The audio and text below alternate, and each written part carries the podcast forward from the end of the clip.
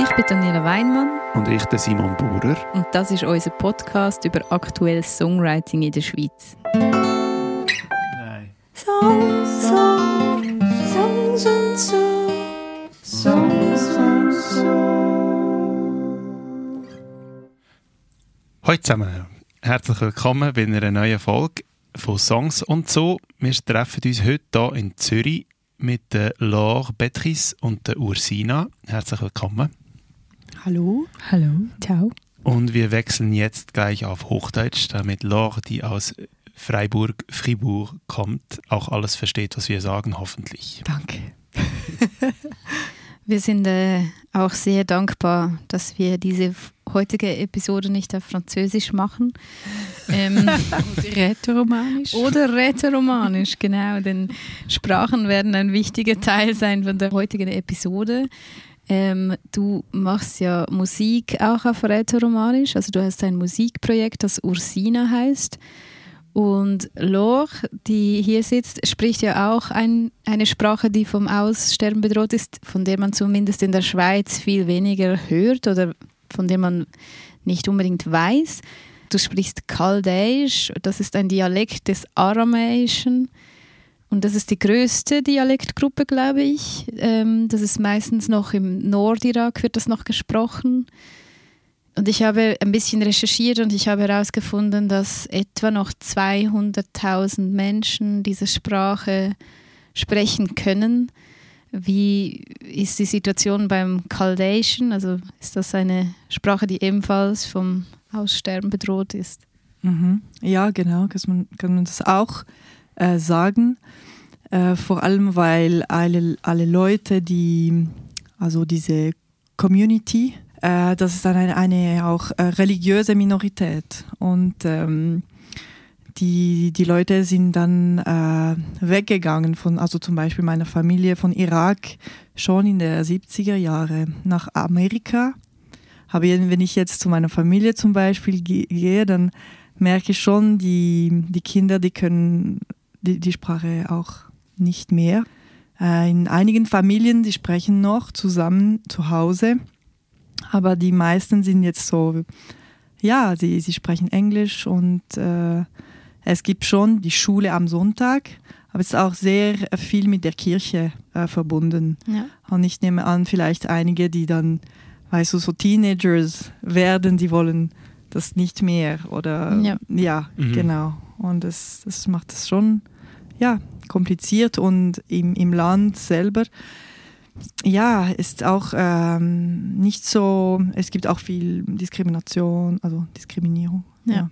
ja. Äh, und deshalb auch gehen die Leute weg. Mhm. Bei Rätoromanisch ist das ja auch ein Thema, dass die bedroht ist, die Sprache. Ist das überhaupt noch so? Weißt du da etwas darüber? Ist Rätoromanisch noch bedroht? Mm, ich denke schon, dass Rätoromanisch bedroht ist, aber zum Beispiel also wenn man früher nach Zürich gekommen ist und einen nicht rätoromanischen Partner oder eine nicht rätoromanische Partnerin gehabt hat und ein Kind gehabt hat, dann hat man wahrscheinlich nicht so viel darauf gegeben, diesem Kind die Sprache mitzugeben. Also viele so heute vielleicht 50 oder 40-Jährige, die halt nicht mehr rätoromanisch sprechen. Und jetzt äh, merke ich aber, dass das recht anders ist, also dass viele Freunde und Freundinnen das wie ähm, diesen Fokus viel stärker haben, wenn sie nicht im rätoromanischen Gebiet leben. Hm, Deswegen, also ich glaube, es ist immer noch so, dass die Sprache bedroht ist, in dem Sinn, dass halt die, dass wir alle sehr gut Deutsch sprechen müssen und immer ausweichen, um, um niemandem auf die Füße zu treten, weil das ja dann äh, ja, unangemessen ist, wenn man in einer Runde dann nur Rätoromanisch spricht, obwohl vielleicht eine Person das nicht versteht oder so. Man könnte ja Deutsch sprechen. Ach so. Hm. Ich denke schon, dass es noch bedroht ist, um ja. es ab, abzuschließen, so die Frage. Was mich so fasziniert hat an euren beiden Projekten ist, dass ihr eben auch Songs in diesen Sprachen, die bedroht sind, geschrieben haben. Und ähm, ich habe dich Lore eigentlich so kennengelernt, also ich wusste von deinem Projekt, das hieß damals noch Kassette. Und du hast jetzt damit aufgehört und hast ein neues Projekt ins Leben gerufen, von dem ich nichts wusste, ähm, das Pierre heißt. Da ist jetzt erst ein Song erschienen und der Song ist übrigens großartig, den muss man unbedingt hören. Und er ist eben in dieser für mich völlig neuen Sprache, die ich nicht irgendwie zuordnen konnte. Ich wusste nicht, ist das Arabisch oder irgendwie, zuerst dachte ich vielleicht auch noch Hebräisch, aber ich konnte es nicht richtig benennen. Ähm, ich habe dich kennengelernt, da wir zusammen ein Konzert spielen durften und ich durfte deine Songs auch lernen, weil wir gemeinsam einen Auftritt hatten in einer Kirche. Und das war auch sehr spannend überhaupt. Diese Raumkirche war natürlich total äh, aufgeladen und neu für uns mit diesem Hall und, und wir kannten uns noch nicht und wir haben uns getroffen und dann einfach ganz, ganz schnell dieses Repertoire äh, lernen müssen. Und das war sehr ähm, spannend mit dir, dann mich auch zu unterhalten über was denn die Songs, die du geschickt hast, bedeuten, was sie dir bedeuten und die dann da auch in diesem Raum aufzuführen. Wie hast du das eigentlich erlebt, diesen Moment? Es war sehr schön. Es ist eine sehr äh, schöne Erinnerung für mich. Ja, und das Projekt eben ist sehr, ist ganz neu für mich auch. Also was noch ähm, vielleicht interessant ist bei diesem Projekt, ist, dass ich singe auf äh, Chaldäisch, also Aramäisch, aber auch auf Französisch. Und das war für, für mich äh, vorhin nicht so. Ich habe fast immer auf Englisch gesungen. Mhm. Und äh, ja, Französisch ist ja meine Muttersprache, das, das hört man, glaube ich, auch. Und äh, eben Aramäisch habe ich dann von meinem Vater. Das von den, dieser Seite. Und diese zwei Sprachen jetzt äh, sind dann ähm, in diesem Projekt Pierre. Und äh, es wechselt sehr viel. Also wenn man die Sprache wechselt, zum Beispiel vom Englisch äh, zum Französisch und Aramäisch, dann die Stimme wird dann anders, alles wird ein bisschen anders und es, es, es, ähm, es führt dich auf eine neue, einen neuen Weg irgendwie. Und ich, finde es schon sehr interessant, jetzt das zu beobachten, weil ich noch am Anfang von diesem Projekt bin. Ja. Und, ja. ja müssen wir nachher unbedingt noch äh, länger darüber sprechen, weil das sind schon so viele spannende Themen, die jetzt aufkommen. Ähm, ich möchte noch kurz erzählen, wo ich dich zum ersten Mal gehört habe, Ursina. Ich habe dich wahrscheinlich schon viel, viel früher kennengelernt, nämlich ganz am Anfang auch von meinem Projekt, irgendwie so 2000 und 14 oder 15, glaube ich, habe ich dich mal kennengelernt, aber das war noch so ein bisschen nur so Hallo und von weitem. Aber so äh, länger mit dir gesprochen habe ich eigentlich an einer Klimakonferenz in den Bergen. Und äh, wir wurden eben angefragt als Music Declares Emergency, als diese Klimaorganisation äh, innerhalb vom, von der Musikindustrie, dass wir dort auch irgendwie mitmachen an der Konferenz. Und dann haben sie gesagt, ja, und eine von eurer Unterschrei Unterzeichnerinnen, die ist jetzt auch dabei. Äh, das ist diese Ursina und sie ist auch aus einem Bergkanton wir assoziieren ja oft auch Bergkantone eher mit so konservativem Wahlverhalten, aber gleichzeitig ist es ja auch so, dass die Berge sehr stark betroffen sind vom Klimawandel oder diese Effekte sehr stark zu spüren kriegen. Und ich fand das total spannend, mit dir dort noch zu sprechen und auch deine Songs zu hören an der Konferenz. Und eben auch irgendwie habe ich mir dann nachher noch ganz viel Gedanken gemacht darüber, über diese ähm, Bergtal, Stadtland, ähm, Deutsch, Rätoromanisch, Englisch, Unterschiede. Das ist noch so ein bisschen hängen geblieben bei mir.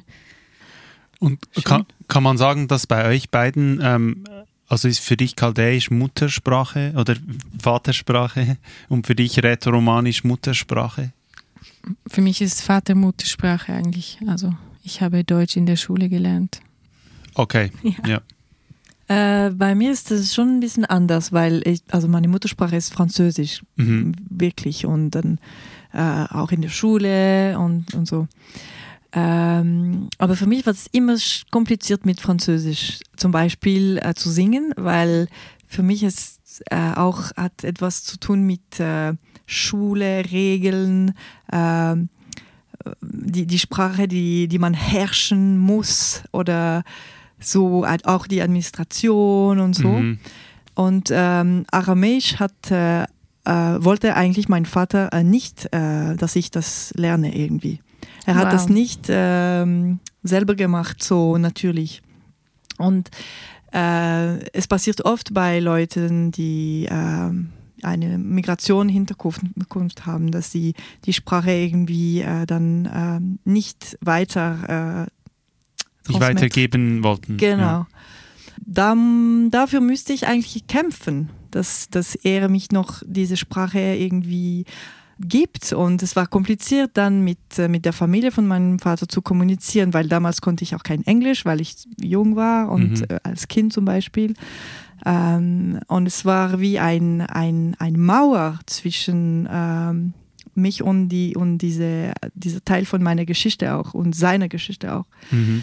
Und nach äh, viel, äh, vielen Jahren von ähm, dieser äh, Kampf, dann war er dann einverstanden. Dann habe ich dann die, die Sprache mit ihm gelernt, aber nachher auch vergessen, weil ich eben diese Möglichkeit nicht so viel hatte, die zu sprechen. Und das war das noch mit vielen so Episoden, also dass die Sprache nicht da war, dann war sie da, aber dann auch weg, weil es, man vergisst ja die Sprachen, wenn man sie nicht spricht, oder? Ja. Eben. Und jetzt ist noch eine andere Episode, ist, äh, dass ich dann durch die Musik wie die Sprache ähm, wieder ins Leben, äh, in, also es, es hilft mir dann, diese Sprache äh, am Leben zu, Erhalten. ja, genau, äh, durch die Musik. Das Mhm. finde ich schon schön, dass, dass die Musik das äh, erlaubt. Ja, voll spannend. Und ist es dann auch so für dich, dass du vielleicht als Kind dich erinnern kannst, dass, dass er vielleicht Kinderlieder gesungen hat auf Chaldäisch? Oder gibt es da vielleicht auch so musikalische Vorbilder in dieser Sprache, die du hast? Gibt es da Anknüpfungspunkte? Es war, nein, es war einfach äh, die Tele der Telefon. Weil er hat immer mit seiner Familie gesprochen am Telefon. Ah, wow. Und ich konnte, ich, ich kann es Und nicht für dich war es ein verstehen. Sound. Ja, aber es hat, es war immer so, und ich habe versucht, einige Wörter zu, zu merken, weil er hat dann oft mit seiner Familie gesprochen am Mhm. Telefon. Und es war wie ein bisschen so ein Geheimnis oder so, etwas Mysteriöses oder so. Und dann habe ich immer gesagt, ja, was bedeutet das, Papa, was bedeutet das und warum sagst du das? Und und er hat dann nicht so viel, ein bisschen geantwortet, aber nicht so, nicht so viel. Ja, Mhm. aber es ist wirklich dann nur durch ein Telefon. Hm. Hm. Wie war es denn bei dir? Kinderlieder, waren die auf rätoromanisch? Erinnerst du dich an Lieder? Ja, das war alles rätoromanisch. Also ich, ich ertappe mich dabei, dass ich dann die deutschen nicht kenne oder die schweizerdeutschen Varianten oder Texte nicht kenne. Und dann sage ich, wieso kennst du das nicht? So, ähm, ja, wir haben halt rätoromanisch gesungen. So. Aber das sind dann dieselben Lieder, aber quasi mit manchmal sind, übersetzt. ja, manchmal die gleichen und manchmal aber auch verschiedene. Ich habe jetzt gerade kein Beispiel, aber Hm. ja, ja, ja. Es ist lustig. Also bei mir passiert das ja noch oft, dass die Leute denken, Deutsch sei meine Sprache, Ja. weil ich das auch, also ja, quasi perfekt beherrsche, halt wegen der Schule und so. Hm. Und, und dann, ja, sprichst du das tatsächlich noch? Und gibt es Leute? Ich so, ja, in diesem die sprechen alle Rätoromanisch auf der Straße, in der Schule, ähm, überall, im Ausgang, überall halt. Hm. Ja. Also die Leute glauben es eigentlich gar nicht mehr so recht, dass es eine Muttersprache sein könnte. Irgendwie schon, ja. Es ist eher so ein obskures Hobby quasi. Man ist wieder, immer wieder erstaunt darüber. Mhm. Krass. Und hast du Vorbilder auf Rätoromanisch? Oder also irgendwie so, musikalische. Gibt es Ähm, da eine so rätoromanische Musikszene vielleicht auch, so, wo, wo wirklich das klar ist, dass man singt auf Rätoromanisch? Ja, es gibt eigentlich, also wir haben das Glück und den Luxus, dass wir ein SRG-Radio haben. Mhm. Äh, Radio Romansch, das ist eigentlich unglaublich, oder? Und sie, klar, sie spielen auch nicht alles, aber sie unterstützen eigentlich schon die rätoromanischen, die rätoromanische Musikszene. Und es gab vor ungefähr, ähm, ja, ziemlich genau zehn oder sogar zwölf Jahren ein Projekt, das hei- hieß Chantautur. Also Chantautur heißt auf Romanisch ähm, Liedermacher, aber Chant au Tour war dann so der Aufhänger. Und die Idee war eigentlich, dass es äh, wie eine Tournee war von verschiedenen Singer-Songwritern, auch aus verschiedenen Generationen. Ich glaube, Arno Kamenisch war auch noch dabei als Schriftsteller. Und innerhalb von diesem Konzertabend mussten verschiedene Leute miteinander spielen. Und ich, ich habe das Gefühl, das wirkt immer noch nach. Also es gab dann noch eine zweite Ausgabe davon. Und ich habe eigentlich dort all diese Leute kennengelernt. Also ich, hab, ich war dann bei der zweiten dabei und habe dann mit Pascal Gamboni, ein Singer-Songwriter, der in Bern lebt, der auch Englisch viel gemacht hat, als er in London lebte, aber jetzt ihm eigentlich mega viel rätoromanische Musik macht äh, mit ihm gespielt und da bin ich so ein bisschen angekommen in, in dieser Szene. Aber gibt es auch sowas wie, keine Ahnung. Vorbilder hast du gesagt. Ja, keine Ahnung. Für mich ist so die erste Erinnerung an Musik oder auch so quasi familieninterne Geschichten, die mir dann immer wieder erzählt werden, so quasi Legenden eigentlich, äh, ist halt einfach Matter, Money Matter, so dass ich das schon quasi als kleiner Knirps dann so mitgesungen habe, diese Texte, obwohl ich natürlich keine Ahnung hatte, was das heißt oder was die, ja, was die halt bedeuten. Und ich, ja, ich frage mich halt, oder? Das ist, also schlussendlich bin ich hier nicht dabei gelandet, dass ich jetzt Songs in allererster Linie auf Englisch schreibe, aber irgendwie merke ich es trotzdem so, dass halt schweizerdeutsche deutsche Musik halt auf eine andere Art irgendwie einfahren kann so und mich irgendwie berühren kann.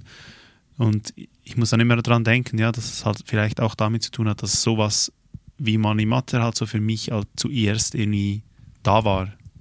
Und dann frage ich mich eben, ob es das für euch auch gibt, so bei diesen sehr kleinen Sprach- und ja auch Kulturräumen, oder? Ja, für Aramäisch ist es schon ein bisschen die Popmusik, die kommt aus den äh, arabischen Ländern Mhm. und ist auch sehr ähm, ähnlich äh, als alle diese Pop, Arab, arabische Pop-Songs. Sehr kitschig so.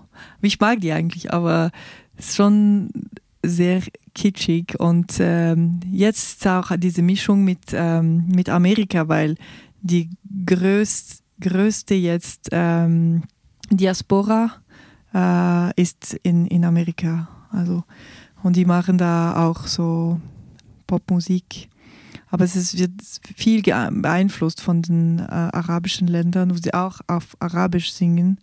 Ähm, alle meine, meine Tanten, also sie, sie schauen nur äh, Fernsehen auf Arabisch und Ja. sie müssten eigentlich Arabisch in der Schule, wie, wie, wie du Deutsch in Irak, als sie in Irak waren. Die, die, die konnten keine Schule auf Chaldeisch oder auf Ara- Aramäisch haben. Mhm. Es war alles auf Arabisch.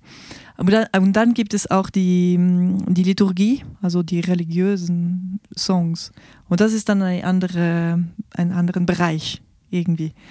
Und ähm, ja, ich habe mich ein bisschen beschäftigt mit, diesen, mit diesem Teil, also die liturgische Songs, obwohl ich, äh, also für mich hat es nicht mit Religion zu tun, sondern ich finde einfach die, die, äh, die Melodien und ja, sind sehr interessant. Aber dann ist auch eine ganz andere Art und Weise, wie man die Musik macht. Es ist äh, ja mit anderen Regeln und anderen Codes als die ähm, westliche Musik. Ja. Und ja, bei mir zu Hause, also mein Vater hat zum Beispiel alle diese, er hat zum Beispiel, er war Fan von Um Kulthum oder Fairuz, diese Divas von, von, von den äh, ja, 60er Jahren. Also, Arabische Musik. Genau. Ja, so aus dem Libanon oder Ägypten. ja. Ja. Genau. Also hatten wir eigentlich keine Musik auf Aramäisch zu Hause. Ja. Nein. Oh, aber hast du die Liturgie irgendwie mitgekriegt? Seid ihr ab und zu in einen aramäischen Gottesdienst gegangen? Es gab damals in der Schweiz nichts. So? Mhm. Jetzt gibt es eigentlich, ähm, mh, ähm, weil auch mehrere Leute dann jetzt sind auch in der Schweiz mit diesem Hintergrund äh, und es gibt manchmal, aber äh, damals äh, gab es einfach gab es nicht. Mhm. Ja. Auch als du jetzt für Pierre neue Songs begonnen hast zu schreiben, hast du dann auch Leute kennengelernt oder hast du quasi das noch mehr aktiviert, dieses Netzwerk? Ja, genau.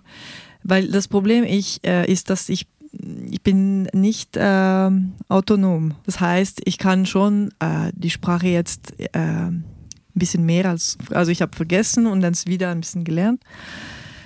Aber es ist schwierig dann, um Texte zu schreiben, weil ich, ich kann das nicht so gut. Und ich, ich meine, manchmal mache ich dann sehr einfache Songs mit nur ein paar Wörtern und ich wiederhole sie oder ich singe sie ein bisschen anders oder so.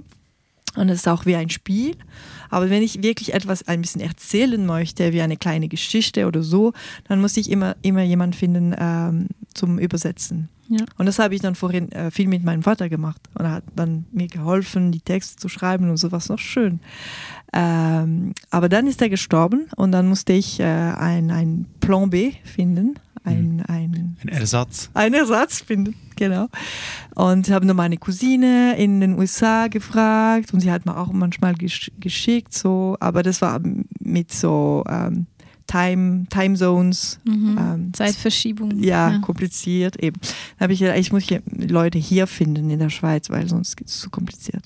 Und dann eben habe ich dann ein paar, ein paar Leute getroffen, die mir jetzt helfen.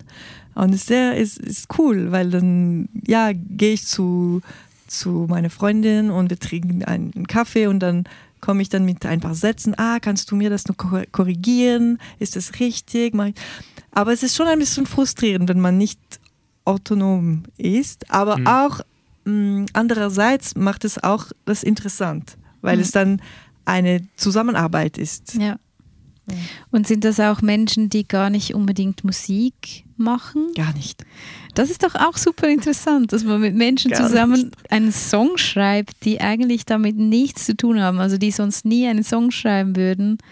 Aber weil du quasi die Musikerin bist, und diese Sprache von anderen Menschen gesprochen hast, gibt es diese Collab, diese Zusammenarbeit, mhm. das finde ich eigentlich mega schön. Die, die, die eine Freundin, die, die singt sehr gut, die kann sehr gut singen, eben sie singt in der Kirche und so. Und äh, also sie hat schon eine ähm, Idee von, von, Musik, aber für sie, was ich mache, ist wie ein, ein, eine andere Welt, also ein, es ist wie ein Alien. aber es ist, es es geht. Also wir, wir, wir schaffen das trotzdem mhm. irgendwie. Ja. ja, ich meine eben, die Sprache, die ist ja wie gesagt ohne Community gar nicht denkbar.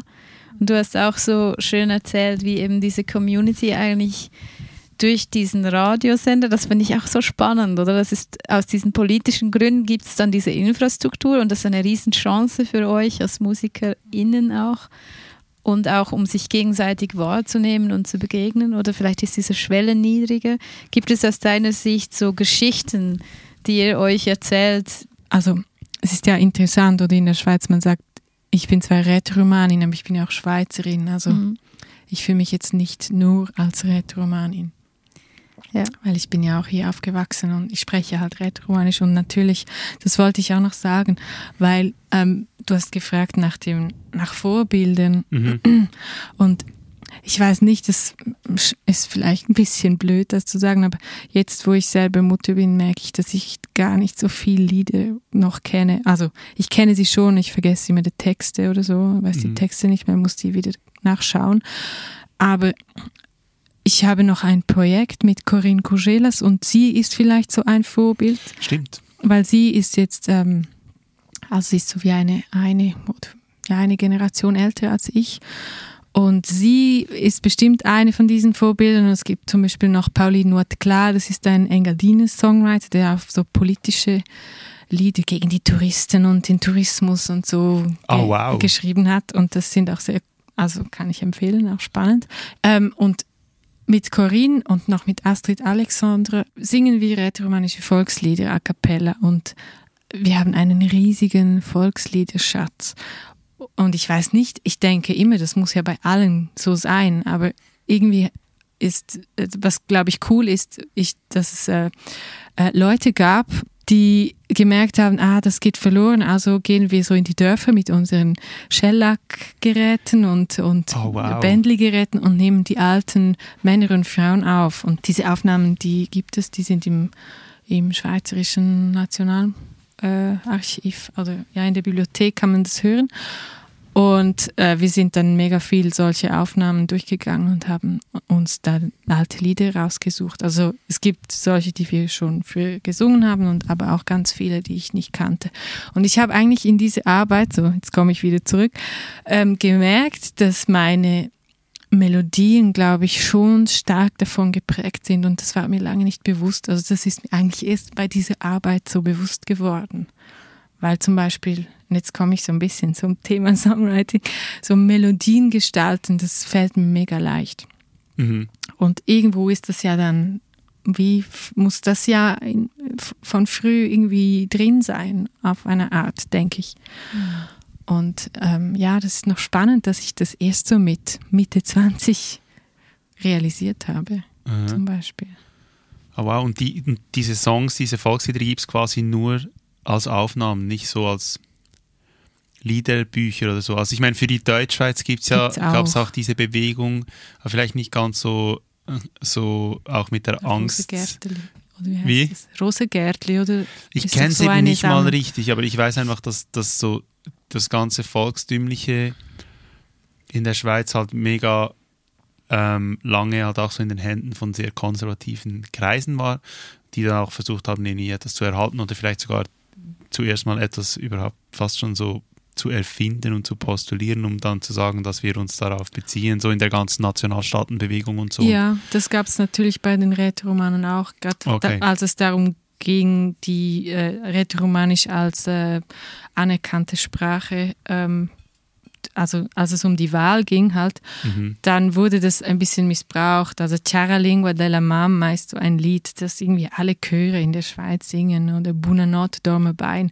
Und das sind, man hat dann das Gefühl, oder die Chorsängerinnen und Sänger finden dann, ja, das ist ja das rätoromanische Lied. Äh, nein, eigentlich nicht so, weil das ist eigentlich einfach ein, ein politisches Werkzeug gewesen. Aha, ja, spannend. Aber eigentlich die Volk, diese Volkslieder, das ist auch nicht, ich weiß nicht, volkstümlich klingt für mich dann immer so nach Schlager schon oder nach so kitschig oder so. Dies, das sind einfach Alltagslieder, keine Ahnung.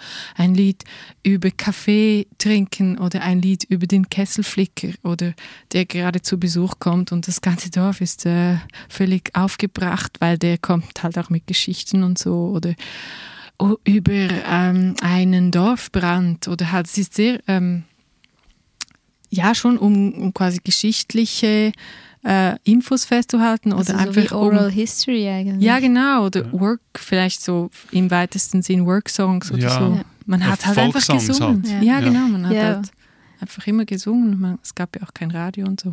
Ich glaube, das war auch etwas, was mir im letzten Jahr so stark aufgefallen ist, weil wir ja immer wieder auf die Schlien gehen und dort so Residencies machen, mein Partner und ich.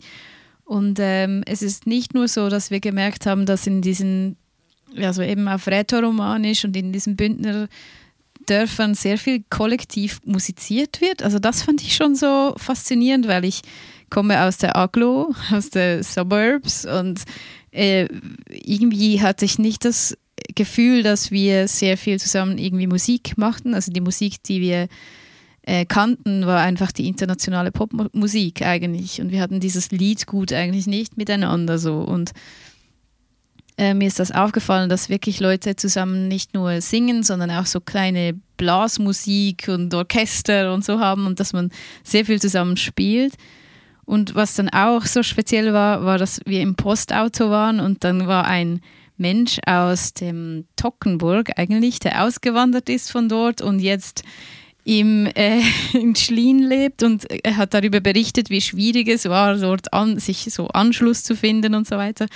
Und gleichzeitig wollte er dann mit uns einfach diese schweizerdeutschen Lieder singen, weil er dachte, wir sind ja auch vom Unterland, also von dem deutschsprachigen Teil der Schweiz und wir kennen jetzt all diese Lieder und wir kannten halt nichts, oder? Wir konnten nichts singen und er war so, ihr seid doch MusikerInnen, ihr müsst doch das kennen. Also, und es war so krass, das so zu, zu merken, dass wir kein Liedgut haben, dass wir nur Popmusik kennen, so aus dieser, ja, ähm, den Wohnblöcken Also des habt ihr, Mittellandes. habt ihr sogar in der Schule irgendwie nicht Schweizer Lieder, sondern schon Popsongs gesungen? Macht Also man ja heute auch. Ja, sehr lustigerweise sehr früh Beatles zum Beispiel haben wir gesungen oder dann so Fanta 4 haben wir gesungen, also so gerappt. Und, äh, aber gleichzeitig wollte ich schon sagen, Money Matter haben wir natürlich schon gesungen.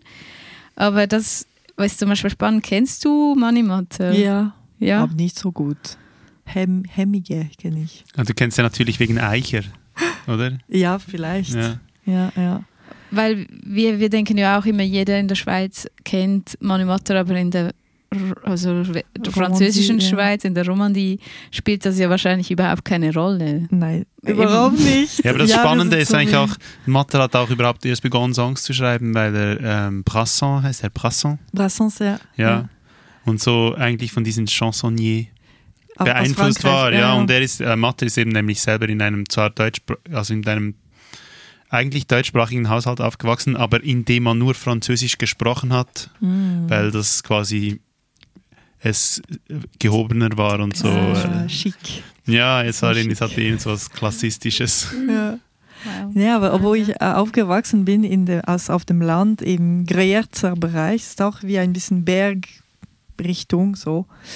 Und da hatten wir eigentlich ähm, sehr viel, also Leute, die in diesen Dörfern, sie singen auch sehr viel. Sie haben immer gesungen auch. Und ähm, das Spannende ist, dass, dass wir auch äh, damals äh, diese Song auf äh, Patois äh, gesungen haben. Also es ist auch ein Dialekt, Mhm. aber von den von den also den Patois fribourgeois oder Patois gruyérien. Und das habe ich auch dann auch. Äh, mein, mein Großvater hat das zum Beispiel auch noch gesprochen. Aber diese, dieser Patois, äh, der war in den 90er Jahren, glaube ich, dann, äh, ähm, äh, wie sagt man, interdit. Verboten. Verboten, genau. Das heißt, die Leute aus den, diesen Dörfern, die, die kamen dann zur Schule und die, sie müssten dann Französisch äh, sprechen und kein, kein Patois. Und das war dann die, ja, die Generation von meinem, meinem Großvater und die, die haben das noch erlebt. Und ich habe dann ähm, vor ein paar, ein paar Jahren wieder einige von diesen Liedern äh, wieder entdeckt. Und sind wirklich einige sind sehr, sehr, sehr schön. Und ich habe versucht, dann wieder so einen zu covern. Äh, eine, eine Version von einem, einem Lied, das heißt Adieu mon Bipaï. Das ist so ein, ein, ein trauriger, trauriger, ziemlich trauriger Song. Und äh, das dann mit ähm, Rhythmus zu machen, also das, weil sonst ist es sehr äh, so wie chormäßig geschrieben und das ein bisschen zu transformieren. Und ähm, wenn ich das jetzt im Konzert äh, mache, das ist sehr äh, neu, aber sagen die Leute, ah, was ist das für eine Sprache? Ist das so ein Kreol oder so? Kreol, ja. Ja. Äh, ich so, nein, es ist, ein, es ist von, von hier, also von nicht so weit von hier. Wow. Und es ist schon, ja, interessant. Und ich, ich meine, ich, ich finde das Song wirklich schön. Und ich, ich finde, ja, ich möchte auch äh, diese Referenz haben von den, deinen Liedern, die du vorhin erwähnt hast. Das ist sehr interessant. Ja, das ist ja eigentlich auch noch spannend, weil also in der Deutschschweiz merke ich oft, dass eben Volkslied, also das Jodeln und so, dass da so eine ähm, ein bisschen Schamgefühle da sind. Man findet so äh, Volkslieder und so. Und ich hatte selber auch, das kann ich jetzt wirklich so sagen, am Anfang, als die Projektanfrage kam mit diesen Volksliedern, dachte ich, oh, kann ich das machen? Weil ah, jetzt singe ich Volkslieder und eigentlich will ich doch so Indie sein, keine Ahnung. Ja. Und irgendwie, ja, finde ich jetzt, kann ich wie sagen, ich, ich finde es mega schön, dass ich es zugelassen habe und ein bisschen über meinen Schatten vielleicht auch gesprungen bin und ähm, ja, das trotzdem mache. Auch wenn das ein bisschen eine andere Welt ist, was auch doch völlig okay ist. Ja, also, aber du hast Ja. ja wahrscheinlich, oder so wie du es beschrieben hast, ja auch extrem viel daraus gewonnen für dich. Ja, Und mega. Also vielleicht auch wirklich so, das es, hat für mich geklungen wie auch eine Art unverhoffte Spurensuche und ein Spurenfinden. Mhm. Kannst du vielleicht erklären jetzt, weil du das vorhin schon so schön geteased hast, ähm, wenn du jetzt Songs schreibst, wenn du eine Idee hast, merkst du dann sofort diese, diese Melodie oder diese, diese Chords oder wie auch immer das bei dir beginnt, das kannst du auch gerne ausführen, äh, zieht es dich dann zum Rätoromanischen oder zum Englischen? Weil du schreibst ja auf beide Sprachen. Wo Ja. ist da bei dir so der Moment, wo wo es klar wird, okay, das ist jetzt in der Sprache oder in der anderen Sprache? Mhm. Ähm, manchmal ist es ganz klar, wenn es, wenn auch irgendwas Text schon da, also ob, wenn Text da ist, dann lasse ich es wie in diese Sprache. Ich habe auch jetzt noch nie einen Song gemacht mit beidem drin. Äh, meistens ist das intuitiv und ich muss jetzt zugestehen, letztes Mal, also beim letzten Album habe ich mir ganz fest vorgenommen, mal schnellere Songs oder groovigere Songs auch auf Rätoromanisch zu singen Mhm. oder zu schreiben, weil es einfach, ich, es ist immer in dieses sphärische, melancholische reingekippt, wenn ich Rätoromanisch geschrieben habe. Keine, also es ist mega schwierig, ich kann das nicht genau benennen, warum, aber es war immer so balladesk. Ja, vielleicht, also sind dann auch die Songs, die du mit diesem äh, rätoromanischen Trio singst, vielleicht immer, immer langsam oder gibt es auch viele nein, schnelle Songs? Nein, nein, die sind auch lustig und wir improvisieren und machen Geräusche und alles. Aha. So, nein, also nicht, nein, aber ich, ich tendiere vielleicht schon, also ich mag halt schöne, tragende Melodien und dann kippt es halt dann schnell in diese Richtung vielleicht auch. Mhm. Denkst du, es hat auch mit dem Sprachrhythmus etwas zu tun? Das kann auch sein, ja, oder, oder vielleicht auch mit der Emotionalität, die eine Muttersprache ja hat, oder das ist wie ein, also du hast auch vorher gesagt, es, man klingt anders, weil die Sprache klingt halt anders, das heißt, die Stimme hat einen, ein anderes äh, Timbre vielleicht oder eine andere Melodie, schon nur wegen der Sprache oder einen anderen Klang, keine Ahnung.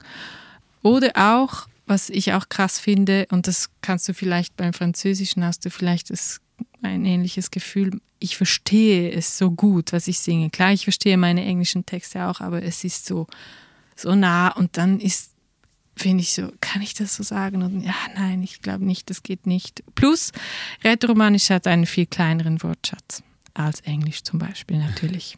Das ist manchmal, wenn es um Reime geht oder so, Mhm. ein bisschen mühsam für mich. Gut, Englisch sowieso ein Fass ohne Boden. aber ja, aber Klar, es, es ist also mega spannend, was du sagst, ja. Und hast du dann auch das Gefühl, also habe ich das jetzt richtig rausgehört, dass es für dich auch ein bisschen schwieriger ist, auf Rätoromanisch zu schreiben als auf Englisch? Also ich kann grundsätzlich kann ich sagen, Texte schreiben ist für mich schwieriger als Musik zu erfinden und zu schreiben. Das ist so. also ganz allgemein, welche Sprache? so ja. egal welche Sprache. Es, es passiert mir echt, dass ich so ganze Melodien oder einen ganzen Song schon habe und den quasi mit Text füllen muss und das ist so mühsam, weil ich die Melodie dann so gut finde und der Text muss dann reinpassen und Äh, dann, oh, ja, das kennen, Ja. glaube ich, viele. ja. Ja, Mhm. ja. Das ist bei dir auch so. ja, ich finde auch Texte schreiben ist schwieriger als Musik. Ja, habe ich auch gemacht. Einmal gedacht, ja, ich mache jetzt eine, eine, ein Album ohne Texte oder so. Okay, das ist eine gute Idee, das mache ich glaube ich oder? auch mal. Ja. Oder einfach Gibberish. Ja. Aber das ist spannend. Das heißt, nur, dass wir nochmals zu deinem Prozess mit de deinen quasi Bekannten und Freundinnen äh, zurückkommen, wenn du quasi zu diesen Menschen gehst, die dir dann helfen mit der Musik, hast du dann schon eine Melodie? Also sagst du, die Melodie ist hm, hm, hm, oder ist es dann auch in dem eine Veränderung, dass sie quasi zuerst den Text mit dir schreiben und du dann die Melodie nachher finden musst? Ja, manchmal ist es so, also ich komme dann mit einer Idee, ich möchte das erzählen, äh, kann ich das so sagen? Ah, nein, okay, du musst das so sagen, ah, okay. Und manchmal ist es etwas, das ich schon gemacht habe und dann sagt, äh, sagt mein Freund zum Beispiel, aber du kannst das nicht so sagen, das ist falsch. Ich so, ah, shit, okay, dann, dann ändert es alles. Ja. Dann muss ich alles wieder mal nachdenken, okay, das kann ich das nicht so sagen. Das hat, ich muss noch die Musik ein bisschen wechseln Mhm. oder so. Und das macht, ja, es ist ein sehr lebendiges Prozess. Ja. Aber cool, aber dann singst du dann quasi auch so eine Art Gibberish, aber du denkst beim Gibberish eher so chaldäisch und dann gehst du so diesen, keine Ahnung, es sind Ja. vielleicht auch andere Vokale oder sie klingen anders oder Ja, manchmal. Ja, manchmal. Oder manchmal habe ich dann die Melodie und dann versuche ich dann die, die Texte rein zu, oder ja, es, es hängt wirklich davon ab, ja. Aber das habe ich auch auf Französisch. Ja. Dass ich in meinem, zum Beispiel beim Fahren, ist es manchmal so, ich bin dann am, am Fahren und ich, ich habe dann mein, es kommt dann äh, bla bla bla bla bla und dann nehme ich das auf mit meinem Handy oder so und dann komme ich dann wieder. Aber Französisch zu schreiben ist schon, ja, ist so schwierig. Finde ich so schwierig. Ich habe auch ähm, eigentlich einen Freund äh, um Hilfe gefragt. Für Franz. Ja, Ja, und er hat auch für mich jetzt zwei sch sehr schöne Texte geschrieben. Das war auch äh, etwas ganz Neues für mich, das habe ich noch nie äh, erlebt, dass ich jemanden frage, ja, kannst du äh, mir denn helfen? Und er hat dann gesagt, ja, okay. Und er hat dann diese, diese zwei Songs, diese zwei Texte geschrieben, die sehr schön sind. Und ich fand das ein sehr schöner äh, Geschenk eigentlich, dass Mhm. sie, sich jemand Zeit nimmt und denkst an an, an dich und an, an deine Stimme oder dein, was weiß ich, dein, ja, deine Musikalität und der- schreibt etwas. Und wow, das fand ich, das hat mich sehr berührt eigentlich. Ohne eine Vorlage von dir zu haben. Das Also schon, hast du ihm eine Melodie oder seine Nein. Idee geschickt? Oder? äh, also haben wir haben sehr viel gesprochen. Okay, Wir kennen uns seit langem. cool, aber er hat dir de facto ein Gedicht geschickt. Es ist nicht so, du hast ihm ein quasi gibberish Demo geschickt und er hat dann de- dich Nein. entschlüsselt und ähm, weiterentwickelt Doch, oder so. einmal, einmal war das so, ja. Mhm. Doch, doch. Gut. Also das habe ich auch schon gemacht für Freunde mal. so es ist cool, oder? Ja. Ja, voll, ja eh. Also es, es, es macht natürlich auch einfach mega Spaß ähm, zu schreiben und man muss es nicht selber singen, nicht im Sinn von, ah, ich kann jetzt sowieso irgendwas machen, dann ist es egal, sondern aber es ist irgendwie cool, man kann jemand anderem dann Worte in den Mund legen. Ja, ja. Das ist schon Ja. spannend. Ja, also man kann was schreiben, was man gerne hören möchte. Im Gegensatz zu was, was man selber singen will. Das ist schon eine sehr andere Sache. Ja. also, Ja. total. Das ist eine andere Sache. Mhm. Warst du, äh, warst du wieder einmal in Irak oder Nein. warst du noch nie dort? Leider nicht. Ja. Nein. Ja, aber oft, also habe ich die Familie, ähm, meine Familie besucht, ja, aber in den USA. Ja. Aber es ist äh, schon, ja, eben, dass, äh, dass die alle weg waren und dass, dass wir auch, auch lieber die, also mein Vater wollte lieber die Leute sehen als die, äh, wie hat er gesagt, äh, les vieilles pierres, als die alten äh, Steinen.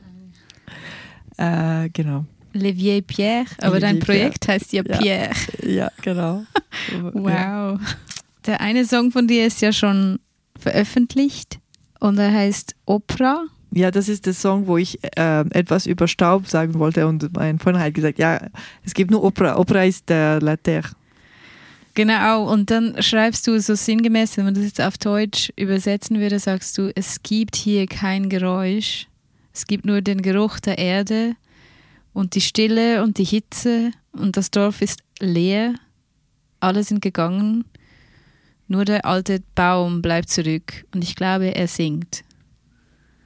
Und ich wollte das hier einfach auch noch erzählen, dass das im Podcast ist und dass die Leute das anhören sollen.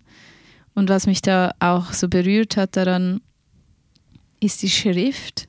Du hast das Ah, ja. schön übersetzt äh, in drei Sprachen und dann spürt man ja schon, dass die Sprache so wichtig ist oder dass das Übersetzen eine Rolle spielt und das Suchen nach der richtigen Sprache. Und jetzt, wo du das erzählst mit dem Staub auch, es ist ja auch ein Bild, dass nur noch dieser Baum dort steht in einem leeren Dorf ein singender Baum und der Staub. Und es ist so wie ein, ein Bild ohne Zeit. So die Zeit ist stehen geblieben, weil alle Menschen sind so weg. Und irgendwie berührt es mich jetzt auch sehr, dass du gesagt hast, du warst ja auch noch nie dort physisch. Und es ist so ein mentaler Ort, so wie ein, ein Denkraum, ein Raum, der irgendwie zu dir gehört, aber der physisch noch, noch keine physische Berührung existiert mit diesem Ort irgendwie. Ja, was noch sehr äh, spannend ist, da ich habe vor zwei Wochen eine, eine Freundin von einer Freundin getroffen, die aus Irak kommt. Und äh, sie war eigentlich in diesem Dorf von meiner Familie vor vielleicht zwei Jahren oder so. Und es war so cool, mit ihr dann zu sprechen, weil ich, oh, und wie ist das und wie war, und sie war dann für mich so wie ein Zugang zu diesem äh, eben, zu diesem Ort. Und äh, natürlich war der, also der, dieses Dorf der zerstört und so und alles war kaputt und so. Und jetzt hat sie gesagt, ja, aber jetzt kommen die Leute ein bisschen wieder. Und sie, ich weiß nicht, ob sie das ge gesagt hat, oh, nur um also etwas Positives zu sagen und nicht zu deprimieren und so. Aber ich fand das so schön. Und dann, ah, du warst eigentlich da, oder? Weil sie hat gesagt, ja, wo kommt deine Familie her? Ich habe gesagt, ah, ich war da. Ich habe gesagt, hast du Fotos und so? Also Fotos kann man schon auf Google Map äh, finden, aber eben, ja, das war sehr, sehr, sehr schön, dass, dass, dass ich diese Möglichkeit hatte, mit ihr zu sprechen über diesen Ort. Weil sonst eben war es einfach nur in, in, in meinem Kopf. Ja. Und, und aber wenn du schreibst, dann bist du dort. Also ich meine, diese, Ja, dieser Baum schon. oder so diese, dieser Ort, wo niemand Ja. mehr ist, das ist für dich wahrscheinlich ein, ein Bild, Ja, dass du dann dort das Fähnchen einstecken würdest auf der. Landkarte. So, oder? ja, ja, ja, total. Es ist schon cool, was man mit der Musik machen kann. Ne? Mhm. Also ich glaube, ja, Sprache, ja. ich kenne das auch, ja. Also ich meine, meine Songs leben auch an irgendwelchen, an irgendwelchen Orten, aber zu denen ich halt vielleicht nicht mal ein nicht mal eine Fahne auf der Landkarte stecken könnte, so, weil es ist Mhm. einfach irgend so ein Space, so, Ja, genau. wo ich Aber zwar es ist auch so eine weiß, ja. Mischung. Es ist auch immer eine Mischung, weil ich noch nie dort war und es ist eigentlich ein bisschen egal. Aber Mhm. nur, nur, dass man sich so, ja, Bilder, äh, on s'invente des images. Comment? Vielleicht ist es dann sogar noch spannender, dass du nicht da warst, weil es dieser Ort besteht ja dann aus den, vielleicht aus den Erinnerungen deines, die dein Vater dir erzählt hat oder die Familie. Fotos haben, wir haben alte Fotos auch. Ja, ja. Vielleicht wärst du ja jetzt sogar enttäuscht, wenn du da hingehen würdest. Ja, Vielleicht, weil aber ich möchte trotzdem gehen. Ja, ja, nein, klar, logisch, ich verstehe das, aber ist ja ja, noch spannend. ja. Ja. Ich finde es aber auch so interessant, weil ich habe deine Musik unter deinem alten Projekt auch noch gekannt und ich finde es schon sehr bemerkenswert, wie sich die Instrumentierung und die Rhythmik von den Songs total verändert hat. Und ich habe im Vorgespräch dann Simon auch erzählt, dass als ich da äh, einen Sündlein von dir spielen sollte, dass es so schwierig rhythmisch war, weil es so ein Rhythmus, ein Metrum war, das ich überhaupt nicht konnte. Es war so wie nicht ein Vierviertel, nicht ein Dreiviertel. Es war, ich weiß nicht mehr, was es war. Wir wussten es auch nicht. Wir haben es auch nicht rausgefunden, was das war. Ähm, und das fand ich so faszinierend, dass sich das für dich wahrscheinlich so krass auch geändert hat musikalisch, als du äh, diese Sprache äh, begonnen hast zu singen. Oder hast du das anders erlebt? Ja, ich habe dann auch äh, vor ein paar Jahren, ähm, ich wollte auch ein bisschen mich von den äh, westlicher Musik äh, en entfernen ein bisschen und andere Sachen äh, lernen.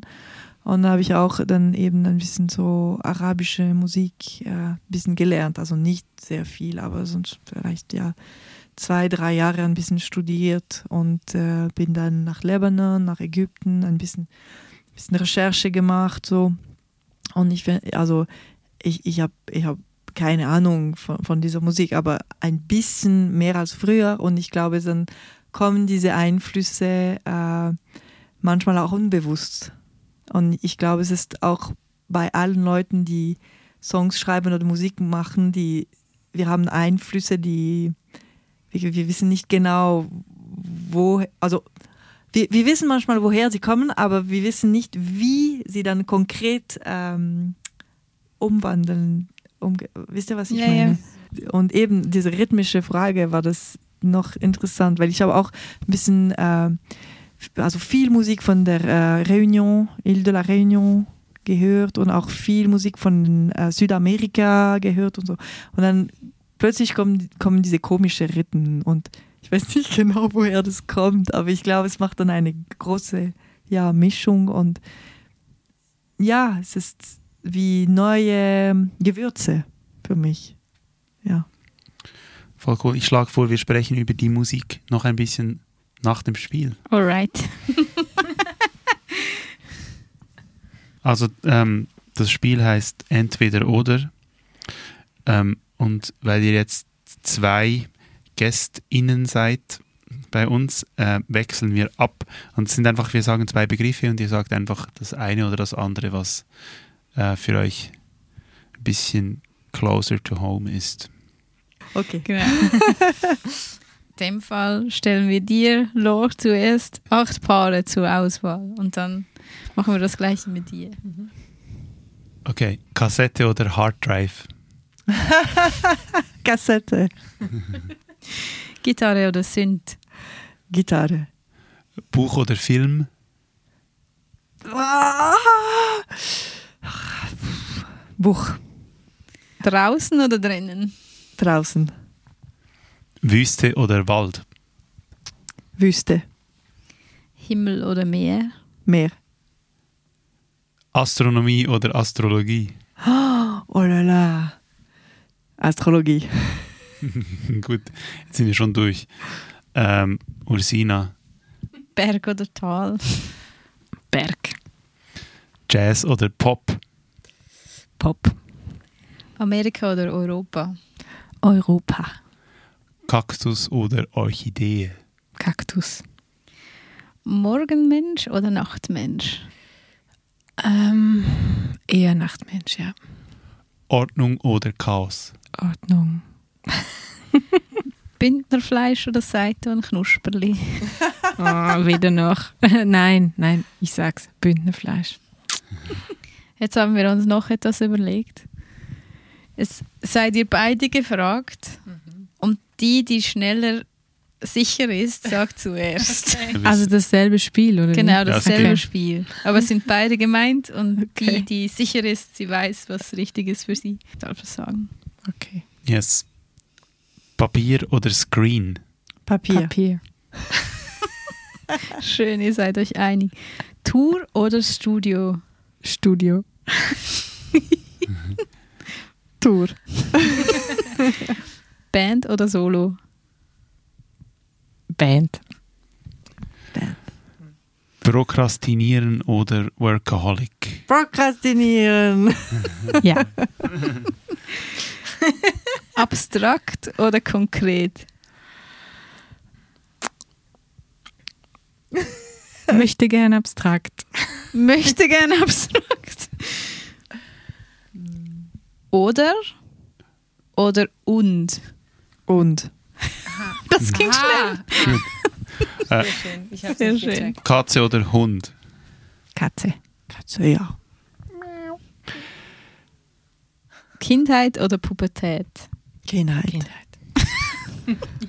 Irritation oder Trost? Ach, Trost. Trost. Ist das Beste. Ja, klar. Tat oder Wahrheit? Wahrheit. Mhm. Ich würde sagen, wir sprechen noch ein bisschen weiter, ähm, und zwar über die Musik. Ganz grundsätzlich so für dich, Ursina, wie wenn du, ein, wenn du eine neue Idee hast oder wenn du inspiriert bist, wie geht das äh, vonstatten? Sitzt du dann am Piano und, und du drückst Akkorde und die geben dir einen Vibe? So ist das vielleicht bei dir der Moment, wie, das, wie ein Song beginnt. Ja, genau, das habe ich ja vorhin schon gesagt. Also meistens ist sehr viel Musik zuerst da, Melodien. Ich liebe es, Melodien zu, zu erfinden, einfach generell. Ähm, ja, es ist ein bisschen eben Improvisation und Meditation im besten, im besten Fall ein Flow-Gefühl. Aber ich schaffe es fast nie, einen Song am Stück fertig zu schreiben. Also es ist immer dann ein Weglegen und ein wieder hervornehmen Mhm. und ein Feilen. Also das Feilen eben ist oft wirklich, das, das war beim letzten Abend wirklich ein bisschen ein Kampf für mich, ähm, die Texte fertig zu machen. Aber du hast Mhm. wahrscheinlich, du hast ja gesagt, dass je nachdem, was am Text schon da ist, entscheidet sich dann schnell, ob, ob rätoromanisch oder englisch. Und dann, also in diesem Moment der Inspiration hast du irgendwie schon so ein paar Zeilen vielleicht oder so Ja. gewisse Reime oder Mhm. Was ich manchmal mega schwierig ist, ist, wenn ich einen mega guten Satz habe am Anfang und der sagt schon so viel und dann denke ich so, oh Gott, jetzt muss ich ja noch, noch ganz viel Text dazu erfinden. Ich wollte auch gerade fragen, was muss denn ein Song können? Weil eigentlich könnte man ja sagen, ja gut, der Song besteht aus einem Satz oder ich wiederhole den Satz Voll. 50 Mal. Das Es kann ja nicht auch- in Frage. Deswegen habe ich vorhin gesagt, möchte gern abstrakt, weil ich eigentlich das bewundere, wenn Leute oder SongwriterInnen ähm, abstrakt schreiben, vielleicht auch sinnlose Sachen schreiben oder irgendwie, dass es keine ähm, fortführende Geschichte, also es hat bei mir auch nicht immer eine fortführende Geschichte oder so. Ich, bei mir sind es, glaube ich, auch oft Bilder, so verschiedene Bilder, die sich dann zu einem Ganzen ähm, arrangieren. Aber für dich, wenn ich jetzt so deine Releases anschaue, dann muss es schon Strophe, Chorus, Strophe, es braucht diese klassische Popstruktur. Ähm, während für dich wäre es zum Beispiel auch denkbar, wirklich nur einen Satz zu nehmen? Oder bist du, also fühlst du dich mhm. frei in dem? Oder ähm, hast du auch so Sachen, wo du denkst, nein, das, ein Song braucht diese Teile und diesen Aufbau? Oder was braucht ein Song für dich? Manchmal habe ich, hab ich das Gefühl, ja, aber wenn ich das so wiederhole immer, äh, dann werden sich die Leute langweilen. Mhm. Und das, das möchte ich nicht natürlich. Also dann sage ich, okay, dann mache ich ein bisschen weiter und ich versuche jetzt das alles nicht nur auf D, D und D immer wiederholen. D, das muss irgendwann dann ein, ein Chordwechsel geben, ja, mindestens ein, oder? Und dann, ähm, ja, dann zwinge ich mich ein bisschen da, ein bisschen das zu um, komplexer zu machen. Und manchmal mag ich das dann mehr auch, wenn es ein bisschen komplexer wird, weil ja, manchmal habe ich das Gefühl, ja, ich mache das wieder so diese Trance-Sache. Ich meine, ich, ich liebe ähm, wieder, Musik, die sich wiederholt. Ich habe das gerne auch als äh, Zuhörerin. Und manchmal gibt es auch für mich diese Tendenz, ich mache das nur und ich wiederhole und immer wiederhole. Und manchmal, wenn es ein bisschen komplexer wird, habe ich dann auch mehr Spaß, weil es, es, äh, es macht auch Nahrung für äh, etwas anders oder so. Also mm, ja.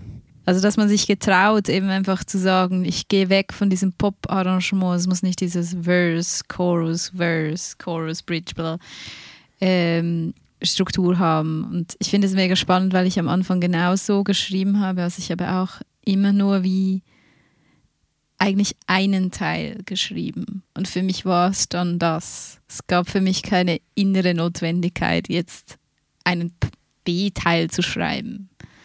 Und ich habe das dann erst begonnen zu machen, nachdem ich mit Leuten zusammengearbeitet habe, die eben quasi aus diesen Songs Popmusik machen wollten und die dann im Radio spielen.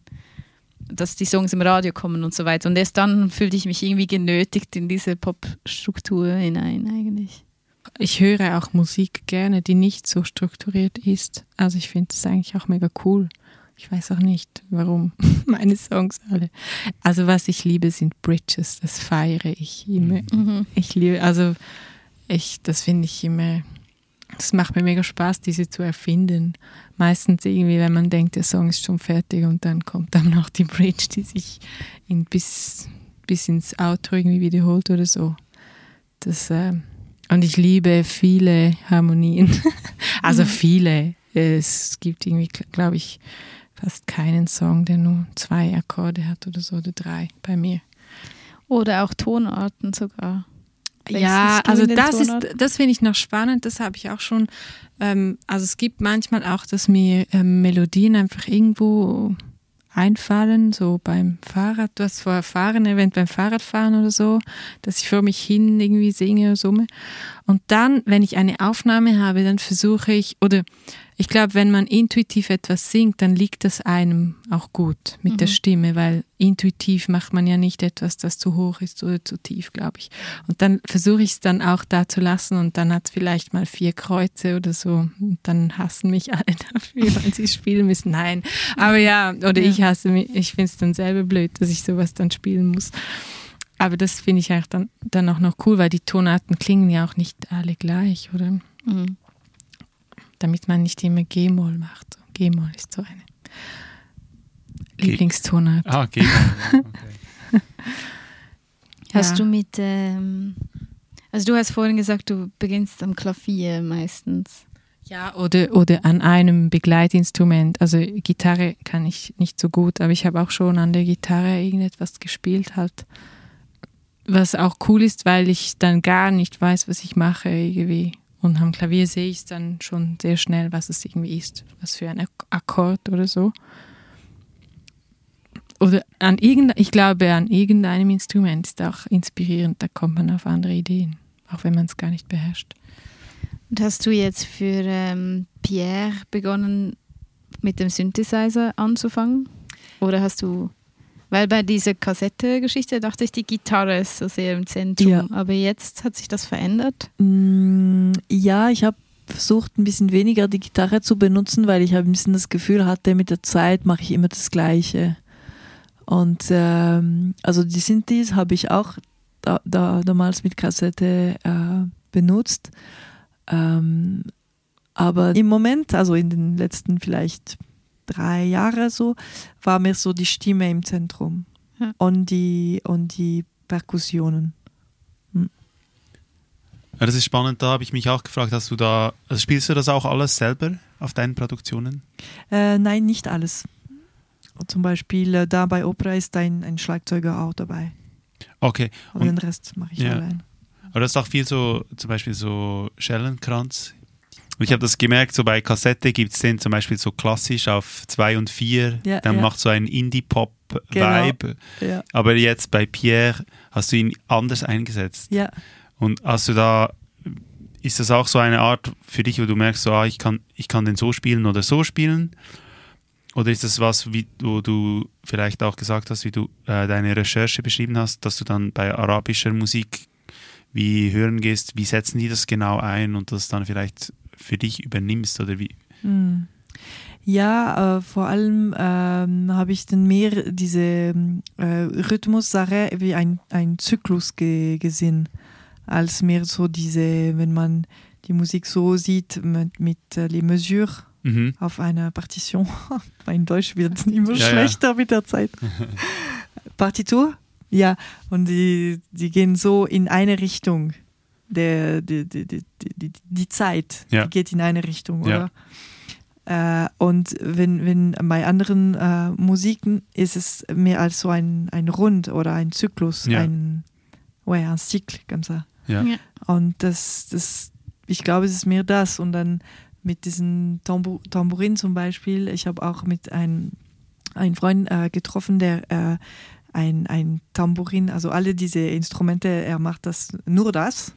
Ja. Und diese, diese Instrumente gibt es in vielen äh, Volksmusiken äh, aus äh, Europa, auch äh, Italien zum Beispiel, äh, Süditalien oder so. Und äh, ich glaube, ich habe das nicht so bewusst gemacht, aber es es- es ist, wie, wie ich vorhin erzählt habe, das war ein bisschen so geprägt von allen diesen Leuten, die ich treffe oder Musik, die ich höre oder ah, ich, ich zeige dir, du kannst das auch so machen und dann kommt plötzlich auch eine ganz äh, neue Welt irgendwie. Aha. Als ihr dann in Rätoromanisch oder in Chaldäisch begonnen habt zu schreiben, habt ihr das auch zum Beispiel euren Tanten gezeigt und gab es aus diesem Verwandtschaftskreis oder aus diesem aus der Sprachcommunity besondere Rückmeldungen, die euch geblieben sind, die so nicht gekommen wären, wenn man weiterhin auf Französisch oder Englisch gesungen hätte. Ja, also ich habe äh, an meiner Familie oder meinem Vater damals auch ähm, die Songs gezeigt und sie waren, äh, ja, ich glaube, es berührt und begeistert, dass ich das mache. Das fand ich schon schön. Aber was für mich ähm, das, das äh, bedeutendeste, äh, ja, Das Bedeutendste, ja. ja, danke, war wirklich der, die Beziehung zum äh, Publikum. Ja. Also das hat wirklich alles verändert. Also alles.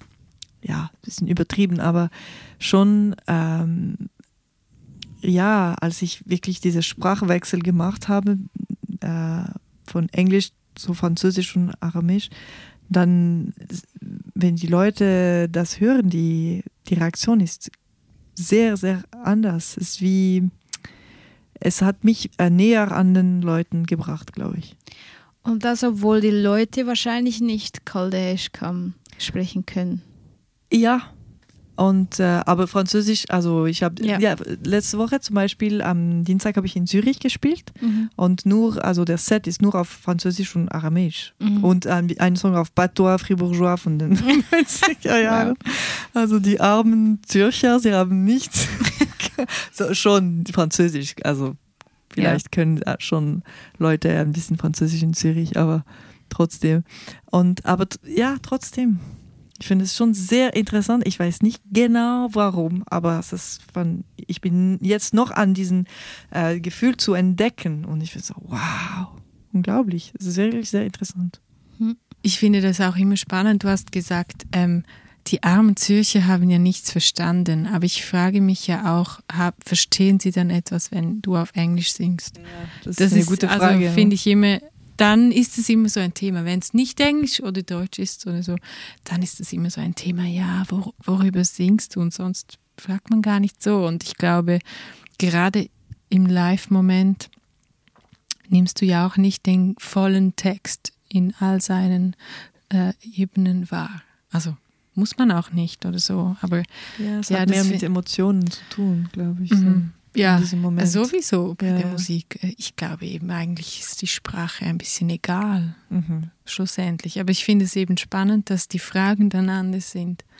Also ist ja auch okay. Mhm. Ähm, bei mir ist es so, es ist natürlich schon immer ein Thema, die Sprache und ähm, die Assoziationen sind halt verschieden dann. Also zum Beispiel, als ich in Dänemark war, ich habe ja da ein, ein Jahr lang studiert, das war eigentlich sogar das Jahr, an- in dem ich mit dem Songwriting so richtig angefangen habe, überhaupt. Also ich habe ziemlich spät damit angefangen.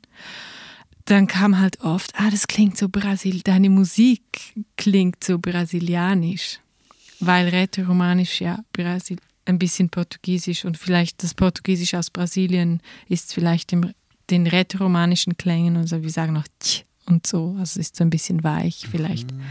Und das fand ich mega krass. Ich meine, meine Musik ist nicht Bossa Nova oder so, es ist wirklich nicht ähm, südamerikanisch. Ich, ich hörte da nichts Südamerikanisches drin oder so. Aber einfach nur wegen der Sprache. Am Anfang hat es mich auch ein bisschen genervt manchmal. ähm, und vielleicht kann ich noch sagen, mit, mit La Triade, mit diesem Trio, ähm, da ist das natürlich das Thema. Also meine Ta mein Großvater oh, war auch aus Graubünden und das dann kommen immer diese Geschichten danach und so. Und, und wir, wir singen da auch alle Idiome, also alle aus allen Regionen und das ist dann, ja, es ist halt auch, das, das Projekt an sich ist ja auch Sprach, äh, wie sagt man, könnte sagen, es ist auch Sprachförderung oder so, weil, weil wir das quasi wie äh, am Leben erhalten, diese Aha. alten Lieder. Bist du eigentlich eine Randulin? Bist du eine Schwalbe? Wahrscheinlich schon, ne? wenn ich in Zürich bin und immer wieder nach Graubünden fahre oder so. Oder wie meinst du? Genau, weil ich habe vorhin darüber nachgedacht, dass eigentlich irgendwie zumindest vor vielleicht 70 Jahren oder vielleicht ist es auch heute noch so, das kann ich nicht beurteilen, dass diese Bewegung weg aus dem Bündnerland in die Täler, ins Mittelland, das zum Teil ökonomischen Gründen eigentlich eine Migrationsbewegung ist innerhalb der Schweiz. Und dass es auch diese Geschichten über Migration gibt und dieser Begriff Randolin eben Schwalbe äh, ein Begriff war für diejenigen, die eben ins Unterland müssen oder wollen, um dort eine bessere oder ökonomische Lebensgrundlage zu finden und dann vielleicht auch wieder zurückkehren und so weiter. Also dass da auch so eine, ja, dass man das vielleicht auch vergisst, wenn man so in diesem urbanen, ich habe was studiert, keine Ahnung was, multilingualen Kosmos sich bewegt, Mhm. dass es auch innerhalb der Schweiz in gewissen Gegenden als eben Migration wahrgenommen wird oder dass es Migration ist auch eigentlich. Ja, vielleicht kann man das schon sagen. Also es gibt ja auch diesen Begriff Heimwehbündner und wenn man übertreibt, sagt man, ja, wir fangen schon in Bad Ragaz an zu singen oder so, weil wir so festes Heimweh haben. Aber es ist auch ein Klischee ein bisschen. Also heute ist es halt so, wenn du studieren möchtest, dann und es vielleicht nicht an der Fachhochschule Graubünden diesen Studiengang gibt, dann musst du halt nach Zürich oder Bern oder Basel und ja, das ist dann die Frage, wie viele kehren dann tatsächlich zurück oder nicht. Ich bin ja noch nicht. Ich bin ja noch hier. Du bist noch hier. ja. Yes.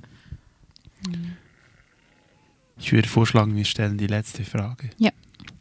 Also, wir kommen zur letzten Frage und die letzte Frage ist einfach, gibt es einen Song, der euch jetzt gerade begleitet, den ihr unseren Hörerinnen und Hörern mitgeben möchtet?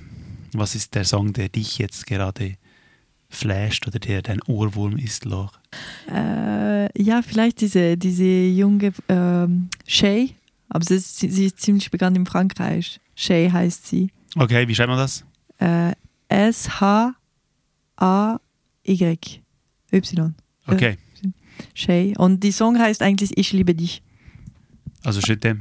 Je t'aime. Aber sie singt auf, auf Französisch, aber äh, die, es heißt wirklich auf Deutsch Ich liebe dich. Okay, J'ai envie alright. de te dire, ich liebe dich. Na, na, na, na. Und sie singt also mit einem französischen Akzent. Ah, lustig, das ist Ab- wie Michelle von den Beatles. Dass Genau. die dann aber auf Deutsch. Äh, Aber es ist ein bisschen so Trap, Pop, ähm, Autotune-Ding. Also oh, ich Ich will es weiß unbedingt nicht, ich- hören. ich, will, ich finde, dieser Song ist, ist eigentlich, ich weiß nicht, normalerweise höre ich das nicht so, dieses, diese Art von Musik, aber keine Ahnung. Ich habe im Moment das ein bisschen immer im Kopf. ja, Shay. Ein Album, das mich mega begleitet und geprägt hat, ist Metals von Feist. Ich liebe dieses Album. Oh yeah, Mhm. me too. Ja, sehr schön. Ja. Cool. Ey, Ja. vielen Dank, Ja, Ursina vielen Dank. und Lach für dieses ausgiebige. Gespräch, für die lange Danke. Anreise Oh. Ja. äh, und Gern für dieses Teilen von euren Backgrounds. Vielen Ja, Dank. vielen Dank. Hey, danke. Danke. Ja. Ich könnte noch lange mit euch hier sprechen. Schön. Der Podcast ist produziert worden mit finanzieller Unterstützung von der Schweizer Kulturstiftung Pro Helvetia.